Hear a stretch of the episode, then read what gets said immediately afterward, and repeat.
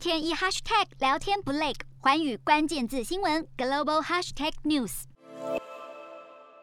这次进入决选名单的国家有五个，包括萨摩亚、摩尔多瓦、尚比亚、立陶宛与意大利。而其实却凭中选的意大利，挑选领导人的眼光向来是一直被《经济学人》批评的，但今年情况不同了。因为现任总理德拉吉成功消除政界歧见，支持大规模改革，使国家获得欧盟疫后复苏计划基金，接种率在欧洲也名列前茅。比起深陷在新一波疫情的法国、德国，复苏步调更快。另外，进入决选名单的立陶宛最近频频处在风口浪尖之上，谁都没想过这个波罗的海罪儿小国会丝毫不怕北京霸凌，让台湾在当地设立代表处。除此之外，立陶宛也挺身对抗其他专制政权，之前就为白俄罗斯异议人士、反对派的季哈诺夫斯卡娅提供庇护。种种为民主价值挺身而出的义举，让立陶宛晋升决选名单。洞悉全球走向，掌握世界脉动，无所不谈，